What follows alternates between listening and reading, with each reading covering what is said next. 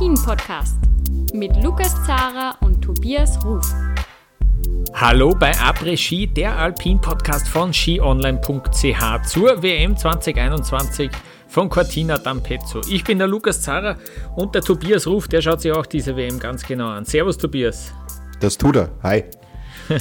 Wie gut hat es getan, dass nach diesen superoptimalen Rennen, nach diesen fünf superoptimalen Rennen, dann zwei Rennen gefolgt sind, zwei Riesenslaloms, die wirklich sportlich äh, alles hergegeben haben und auch von der Dramatik her, von der Inszenierung her auch, finde ich, es war wirklich, äh, hat sehr gut getan. Ich fand beide, beide Riesenslaloms waren wirklich sehr wichtig, ähm, vor allem mit dem Gedanken, was davor zu sehen war. Ja, kann ich Kommt, kommt selten vor, Lukas. Ich stimme dir uneingeschränkt zu. War äh, zurück in die Normalität, zurück ins Weltcup-Feeling. Wir machen den Podcast ja wöchentlich und besprechen ja hier immer die Rennen. Aber das, was die letzten Tage abgegangen ist, aufgrund dessen, dass wir halt auch keine Kombination und nur ein Parallelrennen hatten, das ja anfangs gut lief, äh, zu Saisonbeginn in Lech-Zürs, war das so jetzt mal wieder normal, gefühlt normales Skifahren so zum Anschauen. Und es hat ja. äh, Spaß gemacht, wie du sagst, toller Sport, den wir geboten bekommen haben. Sehr, sehr anspruchsvolle Strecke, wie ich fand. Genau. Auch, äh, sehr lange Riesentorläufe. Mhm. Also da haben wir teilweise Super-Gs gesehen, die, die kürzer waren, wenn, mhm. wenn so ein Start dann mal auch versetzt wird. Also, nö, ich fand's gut. Mir hat's gefallen.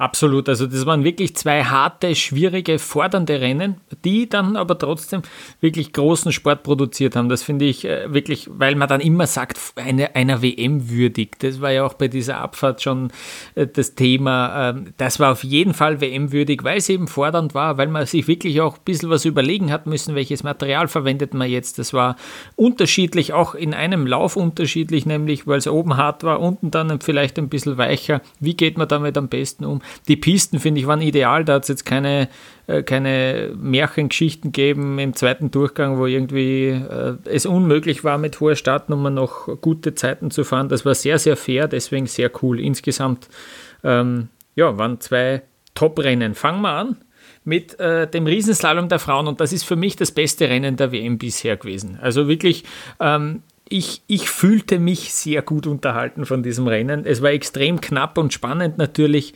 Ähm, zur Erinnerung, Lara Gutberami hat die Goldmedaille gewonnen vor Michaela Schifrin, 200 die US-Amerikanerin auf Platz 2 und 900 haben Katharina Liensberger gefehlt. Die ist auf Platz 3 gefahren und die waren so ein bisschen ja, noch in einer eigenen Liga, einer eigenen Welt, weil die Alice Robinson auf Platz 4 äh, ist schon 73 Hundertstel zurück. Und das war dann eigentlich, ähm, ja, das war eigentlich irgendwie so, die haben es unter, untereinander ausgemacht. Ähm, das war ähm, ein extrem dramatisches Rennen. Da hat man Leute dabei gehabt wie die Nina O'Brien, die auf Goldkurs war, die dann unten rausgekugelt ist, also fast rausgekugelt. Sie ist ins Ziel gekommen, aber sie hat da äh, nur die 33. Teilzeit gehabt. Das heißt, es waren da sogar Läuferinnen, die nach den erst, äh, ersten 30 gekommen sind, noch schneller als sie. Da merkt man, wie katastrophal ihr dieser letzte Abschnitt gelungen ist. Äh, das war dabei. Dann war es natürlich unglaublich eng, unglaublich spannend. Michaela Schifrin, die da schon ja, früh im zweiten Durchgang im, im, Rückstand war, dann Zeit gut gemacht hat, gut gemacht hat ähm, und dann doch nur um zwei Hundertstel sich geschlagen hat geben müssen. Es war irrsinnig spannend. Lara Gutberami, wie gesagt, ähm, die große Siegerin äh, von diesem Tag, zweite Goldmedaille bei dieser WM. Bronze hat sie ja auch noch in der Abfahrt gewonnen, Gold im Super-G. Ähm, und wir hören uns kurz an, was Lara Gutberami zu ihrer zweiten Goldmedaille sagt. Yeah, for sure. I'm super happy to to be back on this level in GS. And uh, as you said, it took a few years, but um, I think it, the timing was right. yeah, it's amazing. Uh, it just uh, sometimes um, I don't really realize what happened, but staying here on stage and they when they called my name and say world champion, it was a big emotion. Ja, die dritte Medaille insgesamt für Lara Gutberami. Und äh, was mich natürlich äh, aus österreichischer Sicht freut, ist, dass, dass es äh, ausgerechnet bei der WM wieder klappt. Also wir haben ja vorher schon im Vorfeld der WM gesprochen. Einerseits meine These, dass die Frauen keine Medaillen machen aber werden, die österreichischen Frauen. Da habe ich nicht mit Katharina Liensberger gerechnet, die jetzt schon eine goldene und eine bronzene hat. Sensationell. Und wie gesagt, im Riesenslalom, das haben wir ja oft genug äh, analysiert, thematisiert, ist nie etwas gegangen und plötzlich hat sie diese Sicherheit, ist super aufgegangen. Sie hat auch noch ähm, wirklich viel. Im, sie hat einen komplett neuen Ski äh, hergenommen, ein komplett neues Material probiert und das ist aufgegangen. Da haben sie viel getüftelt und äh, es, es, es hat funktioniert. Katharina Liensberger für mich eine sensationelle, ähm, eine sensationelle Bronzemedaille, Mitlauf-Bestzeit im zweiten Durchgang. Ja, und ich darf ein bisschen aus dem Nähkästchen plaudern. Inside Après Ski Podcast. Als Lukas und ich uns äh, äh, verabschiedet haben, nach unserer letzten Aufnahme, ja, da kam aus, aus Wien kam so, okay, Riesenslalom, da geht eh nichts zusammen für unsere. ja, ja. So, so kann man sich täuschen, mein Lieber, weil Ramona Siebenhofer Fünfte, über die Herren sprechen wir gleich noch, da gab es auch eine Medaille, war so nicht zu erwarten nach dem Absolut, Saisonverlauf. Ja. ja die Ramona Siebenhofer, ja, dritter, fünf, dritt, zum dritten Mal fünfter Platz jetzt bei dieser WM.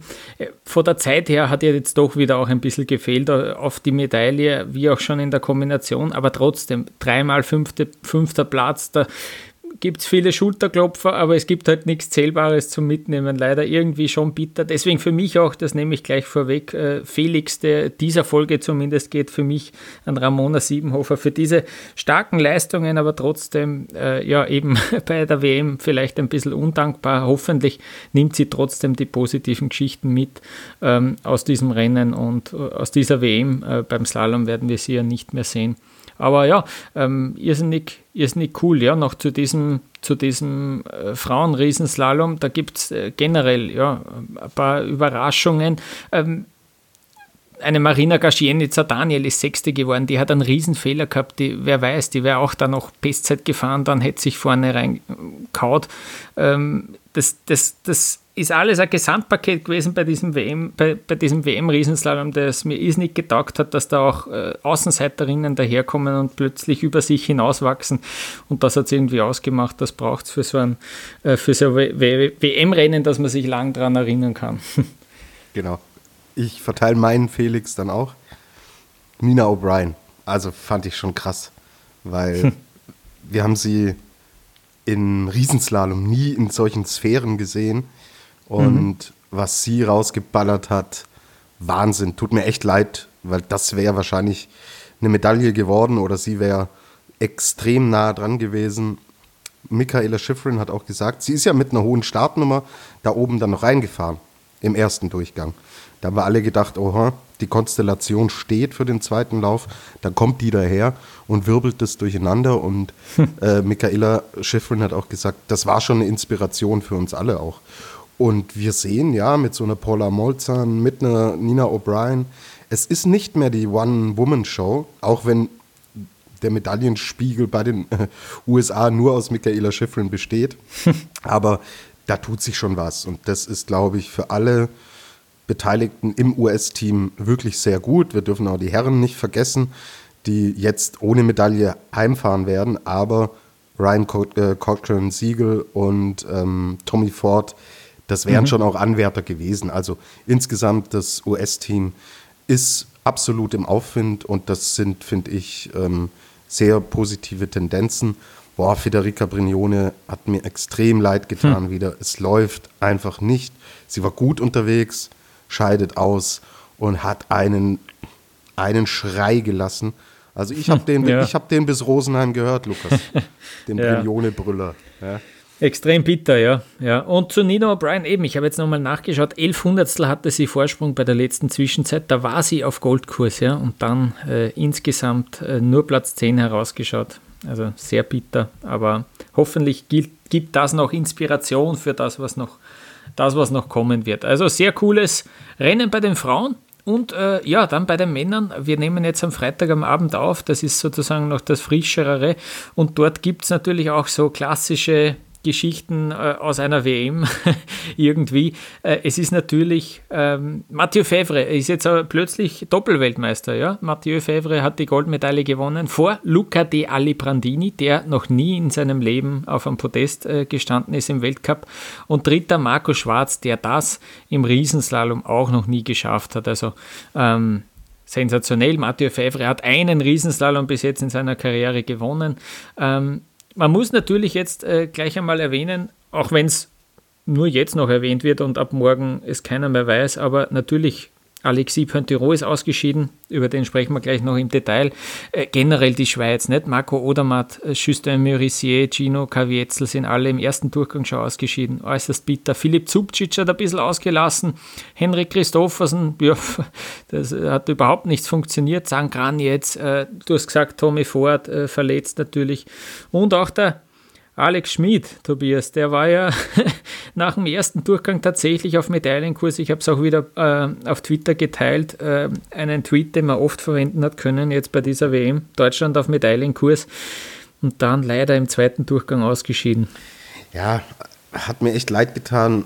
Er war echt auch fertig danach im Interview nach dem Rennen, weil er natürlich schon weiß um so eine Chance und so eine Geschichte die kommt halt nicht so oft. Wir haben bei den Herren eine, äh, einmal Riesenslalom-Medaille überhaupt durch Markus Wasmeier geholt in der Geschichte.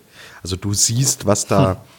tatsächlich dann auch dranhängt und wie historisch das gewesen wäre. Äh, der Schmied Alex war in einem Riesenslalom auch noch nicht auf einem Podest. Also parallel war er schon, aber im Spezialriesenslalom nicht. Und boah, der erste Run mega gut. Also wie er attackiert hat und wie er auch in diesem eisigen Mittelteil voll äh, auf Zug gefahren ist. Und ja, wir dachten ja, Pantiro, als der zwischendurch diese Fabelzeit dahin geknallt hat, oder was heißt hm. zwischendurch am Anfang, dachten wir erst so, hm, okay, äh, der kann ja äh, runterlaufen im zweiten Durchgang. Hm. Aber die Piste hat sich dann stabilisiert und Schmid hat das ausgenutzt und mit der Startnummer 10 da vorne so reinzufahren, ist mega gut. Und dann, er hat es auch gesagt, was soll er da wieder Achter werden? So. Das bringt ihm ja nichts. Ja. Die, das war die Chance seines Lebens. Es wird noch eine Chance seines, eine weitere Chance seines Lebens kommen, weil er endlich stabil ist, auch gesundheitlich. Das macht sich total bemerkbar und er immer wieder uns zeigt, ähm, was er kann, ja, ich habe in meinem Live-Ticker leider oder im Vorbericht schon so ein bisschen vorweggenommen, was halt jetzt noch das Thema ist. Er ist halt in einem Lauf Weltklasse und im anderen, im zweiten Durchgang oder im ersten Durchgang, ist er halt Mittelmaß oder scheidet aus. Und das war hm. jetzt wieder der Fall. Für ihn bitter, ja, wir denken an äh, parallel an unseren Freund äh, des Parallelrennen zurück. Da scheidet er im Kampf um Bronze auch aus, ja. Wäre wahrscheinlich nichts geworden, aber hey, zieht sich halt so zweimal durch. Du hast zweimal die Hand dran an, an dieser Medaille, scheidest zweimal aus, aber mei, er ist echt noch relativ jung und hat die Zukunft vor sich. Also Schmied Alex, cool. Macht total hm. Spaß, ihm zuzuschauen. Und wenn wir mit den Deutschen jetzt schon sind, äh, zwei weitere haben wir ja gesehen heute. Und ähm, Stefan Luiz, hey, er gibt sein Comeback. Ja, fährt den siebten Platz ein. Ich glaube, das war sein bestes äh, Saisonergebnis im Riesenslalom auch. Nagelt mich nicht drauf fest. Ich bin müde. Zwei Wochen Biathlon-WM und alpine Ski-WM ist für einen Wintersportredakteur nicht gesund, aber ich kann mich jetzt äh, ad hoc nicht an ein besseres Ergebnis erinnern hm. in der Saison. Mhm. Super. Also hat mich auch für ihn total gefreut. Klar ist er zeitlich da, äh, konnte da nicht um die Medaillen mitfahren, aber es ist Comeback. Er ist Siebter. Er hat zwei saubere Dinge runtergebracht und eine Medaille für Stefan Luiz in, diesem, in dieser Konkurrenz wäre auch völliger Irrsinn gewesen. Deswegen, also die Allgäuer Burschen, wie schon die ganze Saison, extrem stabil. Es fehlt das letzte Quäntchen, aber wir haben noch ein bisschen was mit den beiden vor und werden da noch Spaß haben. Ja, und dann unser dritter deutscher Starter. Jetzt werdet ihr euch denken, hä? Ich sehe nur zweimal die deutsche Flagge in der Ergebnisliste. Ja, der Hupsi, der Hub, Hubertus von Hohenlohe, Jahrgang 1959. Ja, mit 61 Jahren fährt er, seine wievielte WM war es? Seine 18. oder 19.? Die 19. glaube ich, hat er gesagt. Ja. 19. WM. Ja, und ähm, wir hatten ja zwischenzeitlich, äh, sensationeller Tweet von dir, Lukas, als wir gemerkt haben, oh, die Piste wird besser und wir wussten, ja, der Hubertus, der kommt da mit der Startnummer 99 oder was er hatte. Ähm, ja, es äh, hat leider den, den ersten Durchgang nicht beendet, aber wir können alle stolz auf ihn sein und Lukas, das muss unser Ziel sein. Dieser Mann muss hier in den Podcast. Also ja. ist ja wie gemacht für uns. Also da habe ich richtig Bock drauf und ähm, deswegen, ja, schauen wir, ja, schauen wir, ob wir, schauen wir, ob wir ihn bekommen, ja. Ja. Absolut, ja, gute Idee. Ähm, ich zitiere noch kurz äh, aus den, ähm, aus den Après-Ski-internen WhatsApp-Protokoll-Chats. ja. ja. Und da stand heute die allererste Nachricht, äh, hast du mir geschrieben, Panther, what the uh, hell, man, sage ich jetzt einmal, bist ja. deppert. Und ich habe geantwortet, ja, Alter, wechseln wir gleich auf Frauenslalom, hätte ich gesagt. Äh, weil das war, es hat so ausgeschaut, als ob das Ganze eigentlich entschieden wäre. Und dann äh, Alexis Pointerot, äh, nach dem achten Tor, glaube ich, war es, ja, äh, und äh, dem Stefan Brennsteiner ist schon genau dasselbe passiert. Davor natürlich auf einem ganz anderen Level an Skitechnik, äh, skitechnischen äh, Können aktuell. Äh, der ist genau dort schon ausgeschieden. Ja, wenn du dort äh, nicht aufpasst, das kann, kann, schnell passieren, dass du da wirklich äh, ausrutscht, so ein bisschen, wie man so schön sagt, weil dann der äh, weil dann der Innenski, da der Schuh schon auf dem Schnee streift und genau das ist Alexis Pointerot passiert. Das ist ihm wahrscheinlich das letzte Mal ja, vor acht Jahren passiert gefühlt, weil der ist so, der ist so unglaublich sicher gewesen im ganzen Weltcup jetzt. Der ist der beste Riesenslalomfahrer gewesen dann fährt der so stark runter, die Piste wurde dann ein bisschen schneller, das haben wir bei den Frauen schon gesehen. Ich bin übrigens überhaupt dafür, dass man Pisten nur mehr so konzipiert, dass die im ersten Durchgang nach 15 äh, Läufern, Läuferinnen die Idealkonditionen bringen und dass man dort dann am schnellsten fährt. Das ist überhaupt spannend, dass dann die hinteren Startnummern noch ähm, für gute Zeiten drin sind. Ähm, ja, unglaublich, er hat sich dann eh auch finde es bemerkenswert, dann stellt er sich hin, muss auch Deutsch reden im ORF ähm, und sagt das so extrem cool, äh, dass er unglaublich enttäuscht ist, aber er sagt es halt auch schön runter noch und ziemlich eloquent auch für jemanden, der nicht Deutsch spricht. Ähm, aber ja, wie man auch die Bilder dann gesehen hat, wie er da so sitzt und die Schultern hängen lässt, unglaublich. Ja, das kennen wir ja auch schon von der Brignone zum Beispiel, da sind auch ein paar dabei, die wirklich enttäuscht sind. Pöntiro hat natürlich schon äh, im Super-G der Bronze geholt zum Beispiel, also ähm, in der Kombination eine Medaille gemacht, aber das war die Medaille, auf die er am meisten geschielt hat, glaube ich. Ja, Im Riesenslalom war er, ja, ist er unantastbar, ist äh, so stark gefahren, fährt so einen großen Vorsprung raus, äh, da haben wir schon diskutiert, ist das jetzt der neue Ligeti, wie damals der Ligeti oder wie der Hirscher, wie auch immer. Ähm, ja, und dann scheidet er da so bitter aus, Wahnsinn. Ja, aber der Panther wird sich jetzt ausruhen und am Sonntag, am Sonntag würde die Krallen noch, noch ein letztes Mal ausfahren. Schreibt ihn noch nicht ab. Der Panther, ja. der kann noch mal zubeißen, Lukas. Gut, das heißt, du, du, du, du beanspruchst schon zwei Plätze auf dem Podest jetzt, weil ich nehme ja an, dass ein Linus Strasser willst du ja auch dort oben stehen haben. Dann muss der Pontiro auch oben stehen und dann ja, wäre der Schwarz zum Beispiel, na, der hat ja eh schon Medaillen, vielleicht am Feller, ja, ist da noch ja. Platz dann? Es, es, gibt ja drei Plätze auf einem Podest. Ja, ja genau. Also. Aber die ganzen Schweizer Hörer werden jetzt sagen, ja, vergiss oh. man nicht auf den Zehnhäusern und so weiter. Ja, es sind, das wird echt auch eine richtig spannende Geschichte. Ja. ähm, was mir noch aufgefallen ist, das will ich noch erwähnen. Jetzt, der Luca De Alibrandini kommt da ins Ziel, ist Zweiter, jubelt irrsinnig natürlich, weil er weiß, er hat die Medaille. Äh, es steht nur noch einer oben man sieht, wie der in Tränen ausbricht und die Regie geht weg und zeigt denselben Schwung, den sie 27 Mal davor auch schon von irgendwem anderen halt zeigt hat in der Slow-Mo. Mach bitte. Wenn es schon so geile Emotionen gibt im Sport, wie kann man da wegschalten und dann irgendein Slow-Mo einspielen? Bitte, das gibt's doch nicht.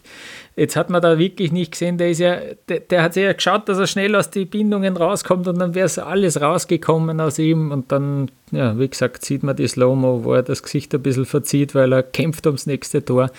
Ah, das fand ich sehr schade. Aber trotzdem insgesamt wieder, also ich finde ja, ich finde diese WM richtig cool. Also dafür, dass man so, dass die so viel verschieben haben müssen am Anfang. Es läuft wirklich alles perfekt, super Wetter, coole Bilder auch, coole Rennen. Ähm, wirklich ein Traum, ja. Ähm, und coole Emotionen. Leider negative Emotionen beim Marco Odermatt. Äh, Doppelweltmeister wird er jetzt nicht mehr, so wie ich prophezeit habe. Boah, der hat gesagt, das war das, das ist der schlimmste Tag in seiner Karriere. Der ist richtig, richtig fertig gewesen. Der hat auch leider drinnen verdrückt im Ziel wie gesagt, generell schon die Schweiz ähm, an diesem Tag natürlich ähm, ja, nicht so gut unterwegs gewesen für Narco oder Matt. Ja, der hat sich da sehr viel ausgerechnet. Natürlich hatte schon das rote Trikot in dieser Saison und so weiter.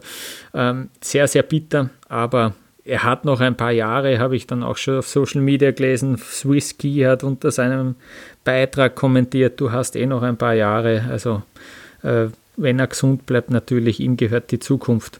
Und dann gibt es noch, äh, ja genau, die Österreicher, die auch eben zwei Bronzemedaillen aus diesen Riesenslaloms äh, rausholen, unglaublich. Ähm, Marco Schwarz fährt auf einmal die zweitbeste Zeit äh, im zweiten Durchgang, sensationell. Er hat dann eben nicht mehr damit gerechnet, er hat mit dem Platz 4 gerechnet, während der Pointiro gefahren ist, hat er sich gerade umgezogen, hat gar nicht wirklich drauf geschaut, was da passiert. Der, der war komplett cool und plötzlich heißt es, er hat da trotz doch noch Bronze gewonnen gewonnen. Der ist extrem gut drauf. Bei ihm haben sie gesagt, äh, nach Adelboden, ja, da, das war ja der letzte Riesenslalom im Weltcup, da ist noch viel Zeit vergangen, da haben sie viel auch noch am Material herumprobiert und auch bei ihm hat es anscheinend funktioniert. Ich habe ihn gesehen auf Social Media, wie er Super G trainiert da in, ähm, in Italien war das auch mal. Äh, da dürfte er auch Riesenslalom trainiert haben, fleißig. Ähm, inzwischen hat er sich ja auch äh, im Slalom im Weltcup äh, etabliert als der Allerbeste. Der hat noch ein großes Rennen vor sich. Also der ist gut in Form und kann man nur aus österreichischer Sicht irgendwie hoffen, dass er das konserviert. Da war man auch so begeistert von diesen Super-G-Leistungen, dass der halt wirklich auch ein Kandidat wäre für einen Gesamtweltcup, weil aktuell haben wir ja bis dorthin nur so Spezialisten gehabt für einzelne Disziplinen, die Speedläufer, die ja eh sehr schwierig nur einen Gesamtweltcup gewinnen können, wenn sie eben nur die zwei Speed-Disziplinen fahren. Marco Schwarz wäre so ein Kandidat, deswegen auch ähm, sehr cool. Der hat ja in Ore schon drei Medaillen gewonnen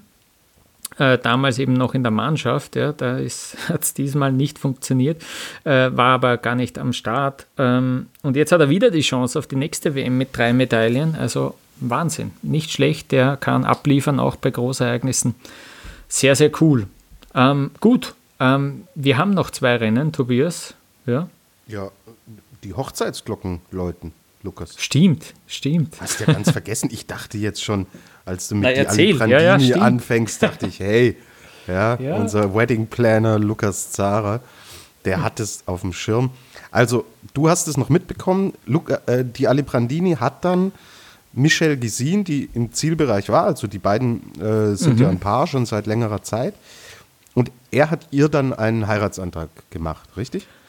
Genau, man hat das äh, jetzt im, also ich TV-Bilder habe ich nicht gesehen davon, aber sie waren gerade in der Werbung, sind zurück aus der Werbung im ORF und plötzlich heißt es von den, vom Kommentator, ja, dass der gerade auch noch einen Heiratsantrag gemacht hat. Also die Silbermedaille ist komplett nebensächlich heute. Sie hat anscheinend Ja gesagt und äh, das ist der größte Triumph jetzt. Mal schauen, was das noch bei Michelle Gysin auf, auslöst. Die fahrt ja am Samstag äh, den Slalom und ist da auch einer der Mitfavoritinnen. Bin sehr gespannt.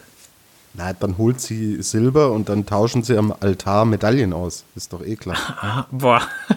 boah, das wäre, ja.